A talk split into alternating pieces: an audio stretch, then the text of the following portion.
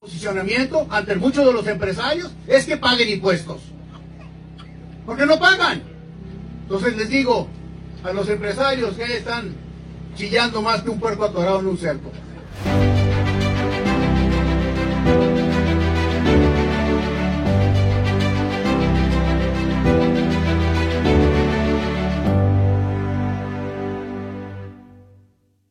Muchos miran al empresario como el lobo que hay que abatir, otros lo miran como la vaca que hay que ordeñar y muy pocos lo miran como el caballo que tira el carro. Dijo alguna vez Winston Churchill.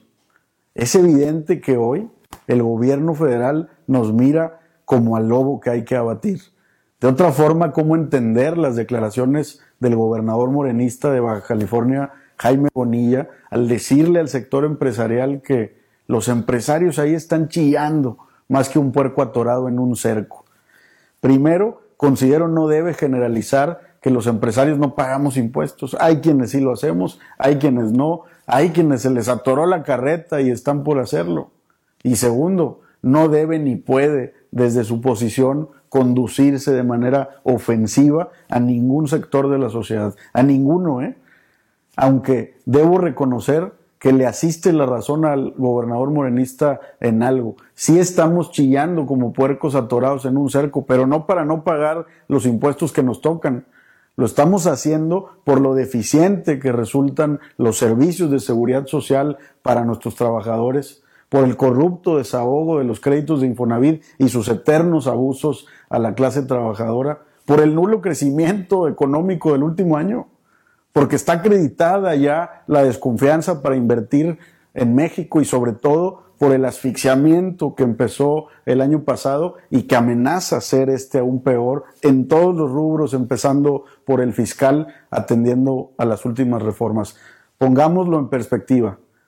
¿Quiénes pagan los platos rotos de todo esto?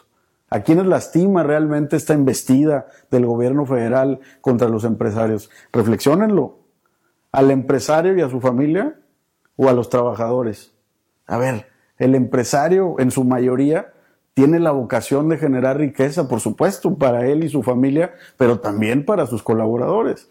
Hace con sus valientes decisiones, y digo valientes porque ponen en riesgo su capital, que se dinamice la economía. Y lo más importante, es que procuramos, en la medida de nuestras posibilidades, generar más empleos y que los que otorgamos sean para darle cada vez mejor calidad de vida a nuestra gente y a sus familias. Entonces, sí, sí chilla como puerco atorado en un cerco el sector empresarial, pero de ver su realidad, nuestra realidad, aderezada por la indiferencia e insensibilidad de un gobierno federal que ve al sector como enemigo.